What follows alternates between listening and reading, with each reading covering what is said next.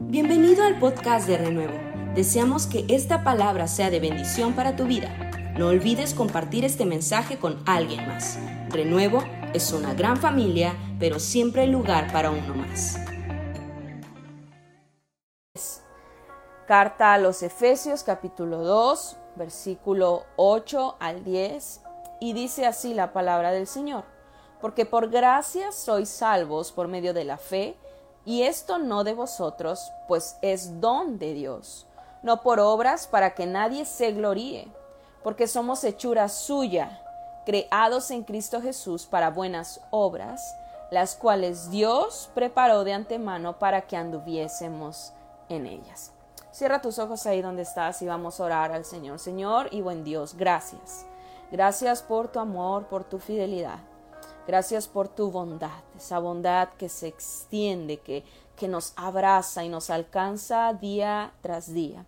Espíritu Santo, esta noche preparamos nuestro corazón, nuestra mente, nuestro espíritu. Lo presentamos delante de ti tal y cual somos. Y te decimos, Señor, habla, habla nuestras vidas.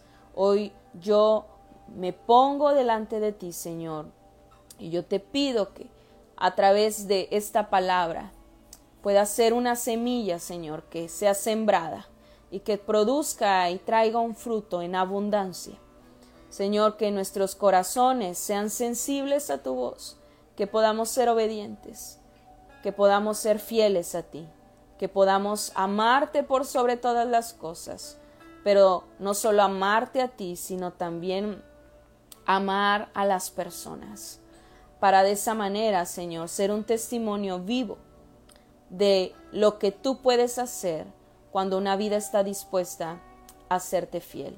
Señor, gracias. Gracias en el nombre de Cristo Jesús. Amén y amén. Efesios capítulo 2, versículo 8 al 10 es Pablo hablando a los Efesios, escribiendo esta carta. Y en esta carta les está haciendo saber que es a través de la gracia que hemos sido salvos, por medio de la fe. Y es que la gracia es esa bondad inmerecida. Muchos hemos escuchado diferentes términos para eh, describir lo que es la gracia. Y querer hablar de la gracia es un tema bastante amplio, muy profundo. Sin embargo, hoy yo quiero compartir contigo eh, eh, estos principios que en la vida de todo hijo de Dios son necesarios de tal manera que podamos permanecer en esa gracia. Hoy en día mucho se escucha que pues ahora estamos en el tiempo de la gracia, ya no de la ley, y de repente se llega a utilizar la gracia, aún abusar de ella, justificando muchas de nuestras acciones. Sin embargo, la gracia es esa obra poderosa de Jesús en la cruz, que viene a morir por nosotros, a reconciliarnos con el Padre. Y es solamente bondad inmerecida. Esa bondad que es la cualidad de algo que es bueno, cualidad de ser bueno, es lo que significa bondad. Y llama mucho mi atención que en el Génesis, cuando tú y yo leemos, dice que vio Dios que era todo bueno y entonces creó al hombre a su imagen y semejanza. ¿Hay algo bueno de Dios en ti? ¿Hay algo bueno de Dios en mí? Ciertamente a causa del pecado, de esa naturaleza pecaminosa, es que hay cosas en nuestra vida que aún necesitan ser transformadas por Dios. Pero la gracia es esa bondad de Dios que nos abraza y de alguna forma es que tú y yo podemos seguir viviendo. Por lo tanto, si hablamos de reconocer la bondad, necesitamos quizás describir tres aspectos importantes a reconocer en nuestra vida. Y uno de ellos es que, número uno, necesitamos reconocer que la bondad es por fe reconozcamos que la bondad es por fe. El versículo 8 del pasaje que estamos leyendo dice que por gracia sois salvos por medio de la fe. Por lo tanto, necesitamos reconocer que la bondad es por fe. La gracia que a ti y a mí nos ha salvado es por fe. Dice, porque por gracia sois salvos por medio de la fe. Esa fe que te salva, esa fe que te ha salvado, que nos ha cambiado, que nos ha transformado, que nos ha renovado, que nos, como el salmista decía, nos ha sacado del pozo de la desesperación, del fango, de ese lugar en donde estábamos muertos en nuestros delitos y pecados. Es esa fe la que nos ha salvado y hoy nos otorga gracia. Y la fe que te salva es la fe con la que sin ella es imposible agradar a Dios. Esto lo dice su palabra. Sin fe es imposible agradar a Dios. Por lo tanto, reconocer la bondad, eso también nos lleva a sabernos que es necesario vivir en fe. Vivir con fe, no solamente para reconocer que hay una gracia de Dios en nosotros y para nosotros, sino que esa misma gracia, esa bondad, también la hay en mi prójimo. En el prójimo, en mi próximo en aquel que está a mi alrededor, llámese esposo, esposa, hermanos, amigos, tíos, primos, llámese como se llame. La fe que te salvó es la misma fe que necesitamos aplicar para poder extender, para poder otorgar la gracia y la bondad de Dios a otros. Romanos 14, 23 dice, todo lo que no proviene de fe es pecado. Por lo tanto, ¿qué tan importante es la fe en un hijo de Dios? Para empezar, para sabernos que somos hijos. De muchos de nosotros nos es tan complicado poder reconocer la bondad en el prójimo porque nosotros mismos no hemos podido reconocer la bondad de Dios en nuestra vida. Lo que no podemos vivir, primeramente nosotros, va a ser mucho más difícil, va a ser más complicado poder otorgarlo a otros. Por lo tanto, la fe es el ingrediente que Dios usa, que el Padre usa, que Jesús vive cuando, cuando viene al mundo.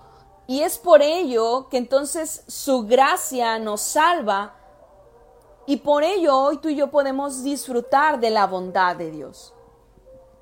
Cuando miramos este, este versículo, eh, en el original está refiriéndose a una expresión que si lo leyéramos del griego diría sosodiapistis. Y lo que significa esto textualmente es han sido librados a través de confianza. Tú y yo lo leemos en las traducciones actuales y decimos, por gracia sois salvos por medio de la fe. Y suena bonito, pero realmente lo que Pablo estaba diciendo a los efesios es, han sido librados a través de confianza. ¿Confianza de quién? De Dios hacia el hombre, hacia la humanidad. Han sido librados. Mucho de lo que tú y yo podamos otorgar a otros tendrá que ver con aquello que hemos entendido que Dios ha librado en nuestras vidas. ¿De qué Dios te ha librado? ¿De qué Dios nos ha alcanzado? ¿De qué Dios nos ha rescatado? Esa gracia, esa bondad inmerecida es la que nosotros deberíamos otorgar al prójimo. Ahora, esto quizás pudiera sonar eh, interesante, importante, pero qué complicado es vivirlo en muchas ocasiones. En algunas ocasiones he tenido que eh, topar con esta verdad porque es complicado permanecer en la gracia. No porque Dios la pone y la quita, sino porque de repente es difícil vivirla y transferirla a otros. Sin embargo, es un, es un hábito que tú y yo necesitamos como hijos de Dios tener constantemente en nuestra vida. saber que hemos sido salvos por gracia, por medio de la fe, por medio de esa fe que es viva, que es verdadera. Efesios capítulo 4 versículo 7 dice, pero a cada uno de nosotros se nos ha dado la gracia conforme a la medida del don de Cristo. ¿Quiere decir que nos va a ser dada? No, está diciendo que ya nos ha sido dada, que ya nos ha sido otorgada conforme a la medida del don de Cristo. Esto es algo que implica ver entonces al prójimo con fe. ¿Alguna vez has pensado en esto? En que a tu prójimo es necesario poder mirarlo con fe, en donde aplicas este ingrediente de la fe para poder ver en él la bondad de Dios, así como Dios la ve en ti, así como Dios la ha provisto para ti, podemos entonces verla en nuestro prójimo, podemos mirar la fe de Dios en ellos también. Yo creo que eso es lo que tú y yo necesitamos esta noche, eh, meditar. Es algo que implica ver al prójimo con fe, creer que hay una bondad inmerecida de Dios para él, pero también creer que la hay para poder compartirla con él, que la hay en nosotros, que cada uno de nosotros nos ha sido dada una gracia para no solamente vivir y abrazarla, sino aún compartirla, otorgarla, extenderla a otros.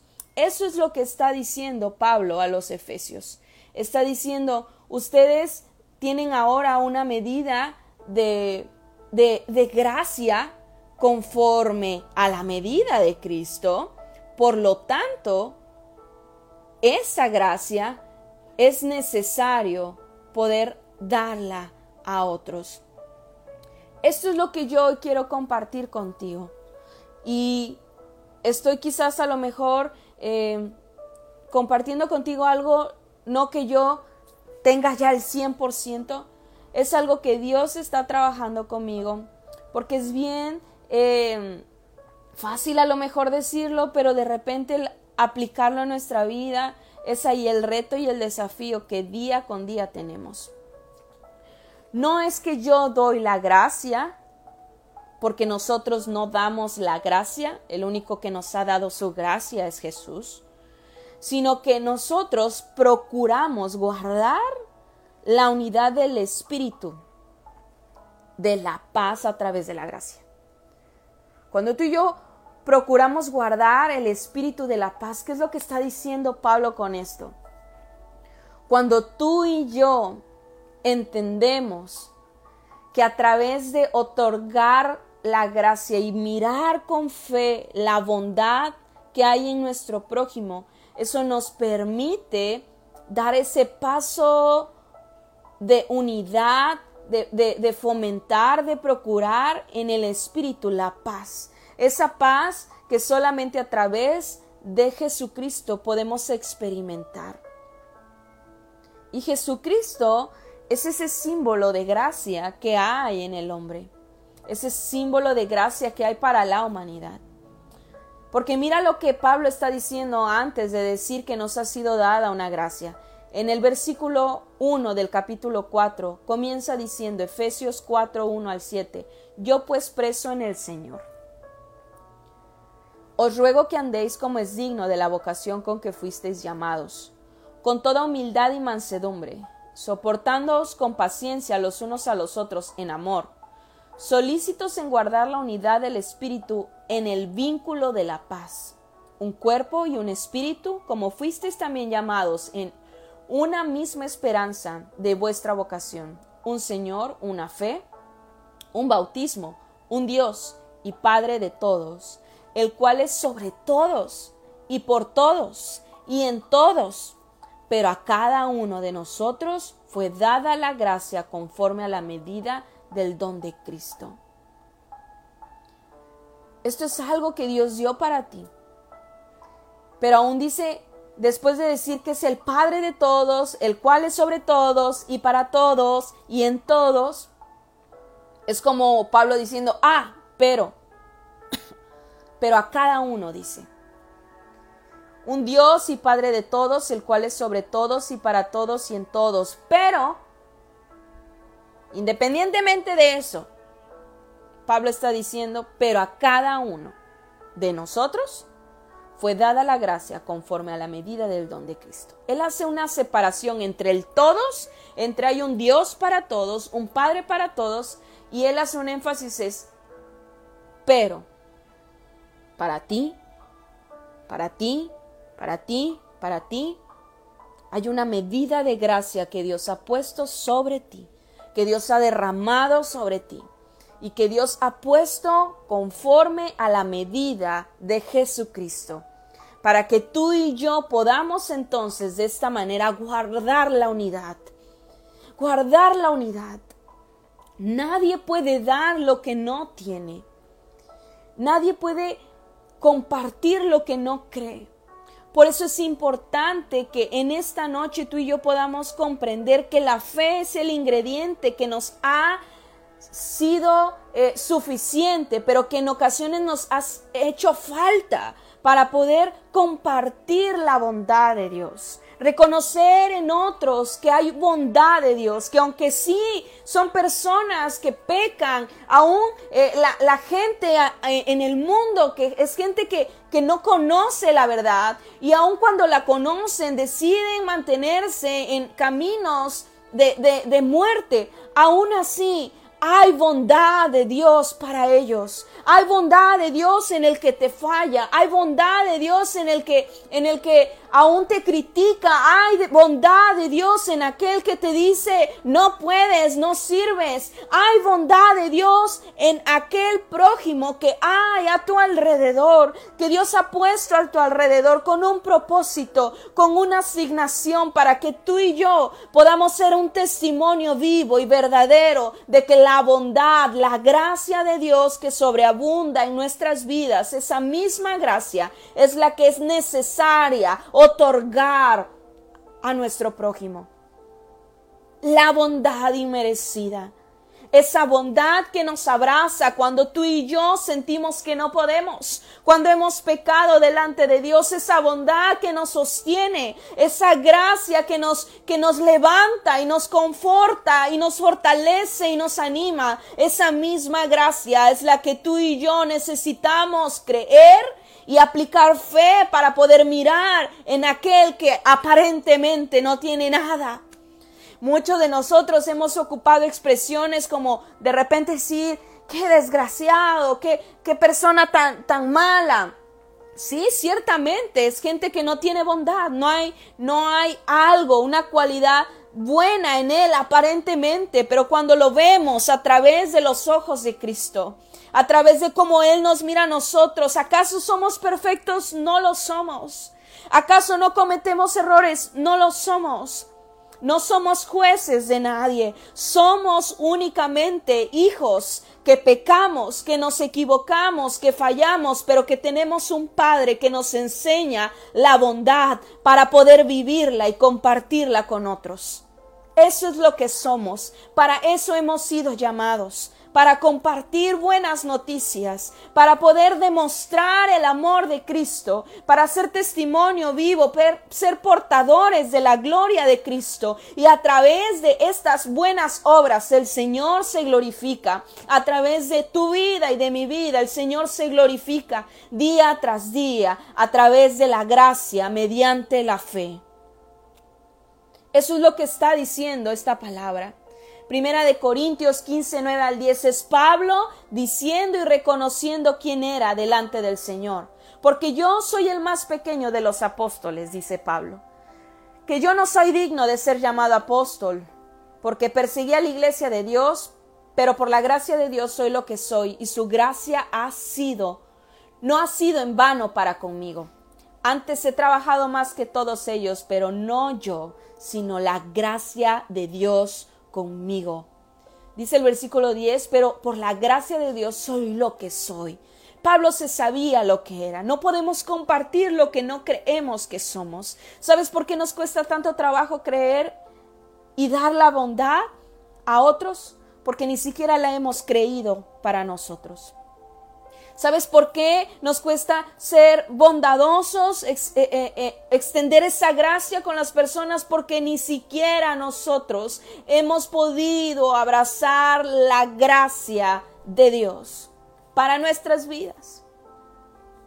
Hoy es un buen día, hoy es una muy buena noche para abrazar la gracia, para sentirnos aceptos delante de Dios, para que si tú has fallado y has pecado, tú hoy sepas que hay gracia, que hay bondad de Dios hay medida de bondad del Dios en tu vida.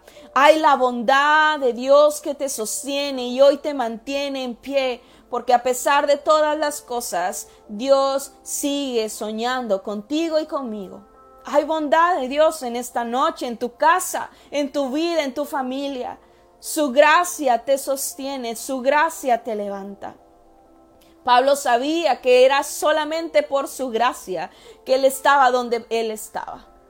Que él podía ir a donde Dios le decía que fuese. Por su gracia. Número dos, no solo basta con reconocer la bondad, que es por fe, sino número dos, necesitamos reconocer que la bondad es un don de Dios. Sí, reconocer que la bondad es por fe, pero también reconocer que la bondad es un don de Dios. Es decir, la bondad no solamente se cree, sino se vive. La bondad se vive. Gracia no es algo que se obtiene por nuestras obras o nuestras fuerzas.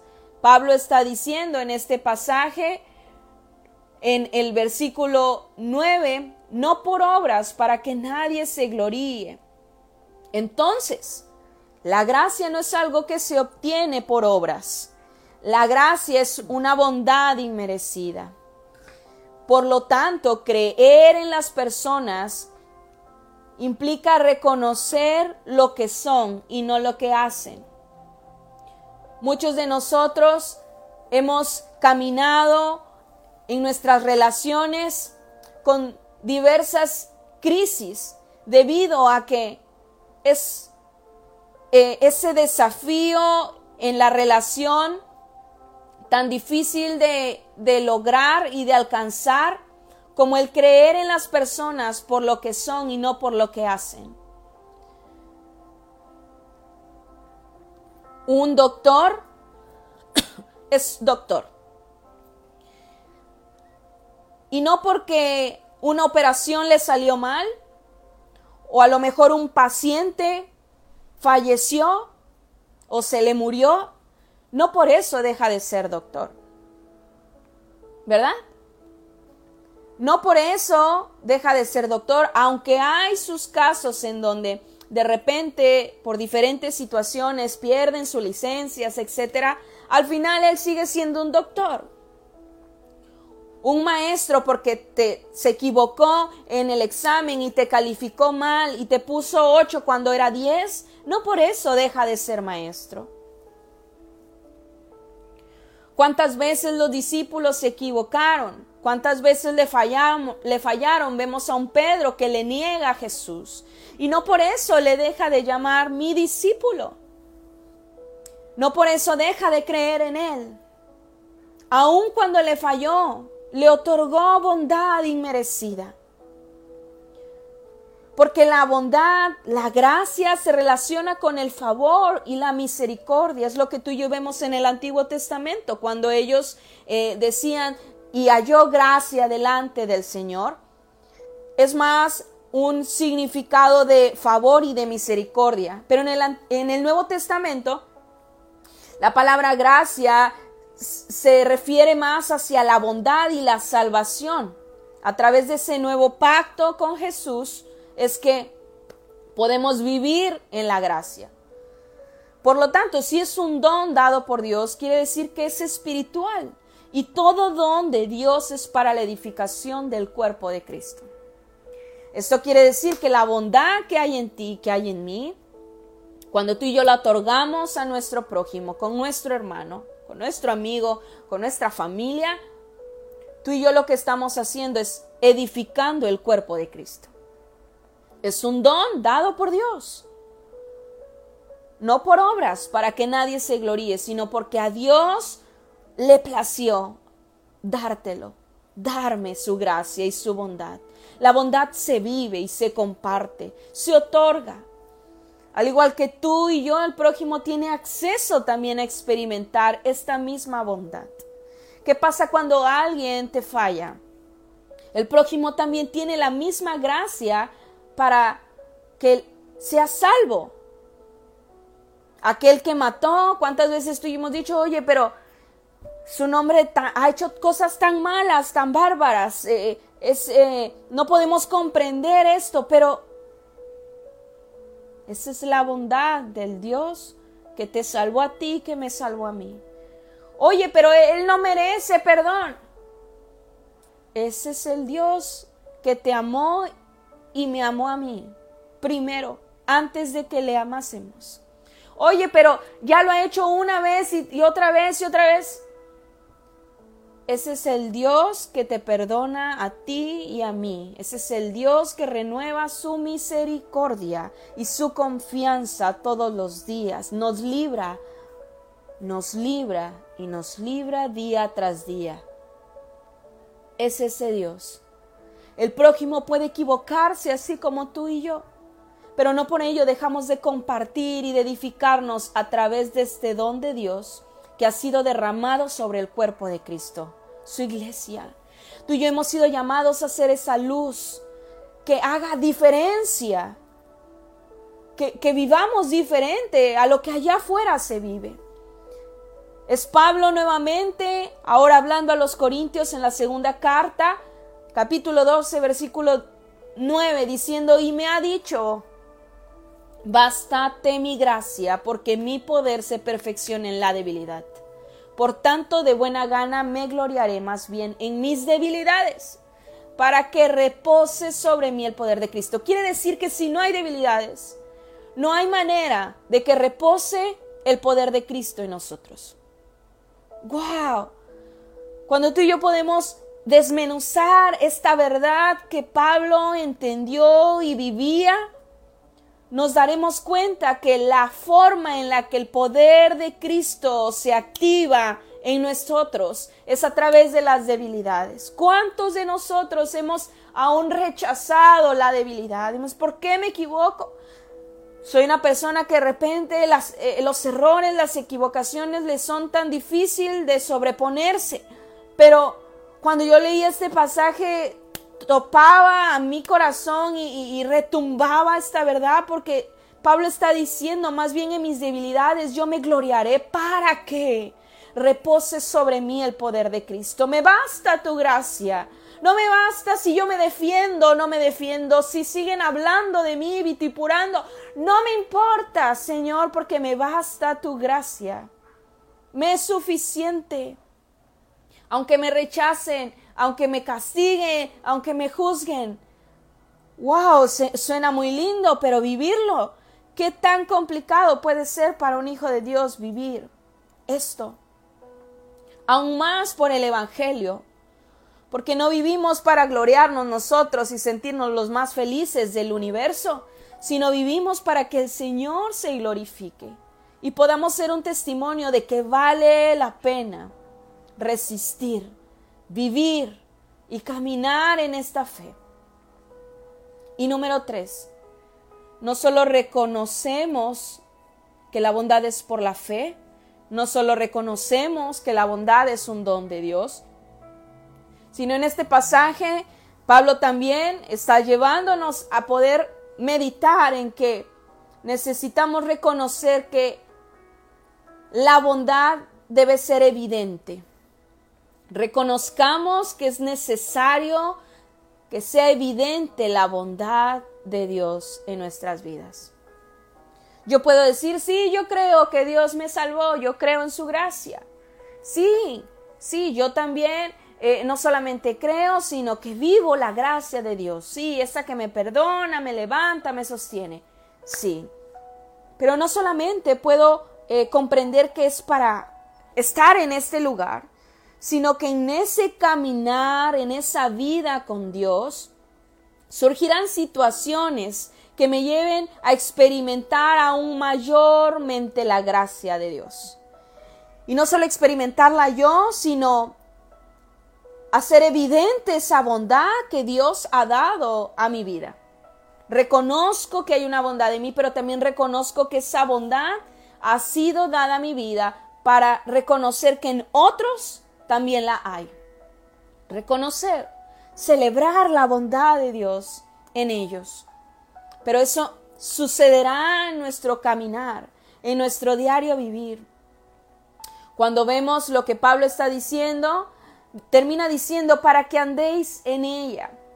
Y esto eh, textualmente en el original del griego dice en autos pirapateu, es lo que está diciendo. En autos pirapateu, que significa para que en ella caminemos alrededor. Y me llamó mucho la atención cuando busqué logos, ese original de, lo que Pablo está diciendo. ¿Por qué? Porque no significa andar a como me venga en gana, o por donde yo deseo, o por donde yo quiero, sino que está diciendo para que caminemos alrededor de ella, de esa gracia. No que nos desviemos, no que ah, la apliquemos hoy y mañana ya no, no que solo para algunos y para otros no, ellos sí se lo merecen, ellos no se lo merecen, tú sí tienes permiso, tú no tienes permiso, a ti sí te perdono, a ti no te perdono, a ti sí se te nota la bondad, a ti no tanto. No, está diciendo para que en ella caminemos.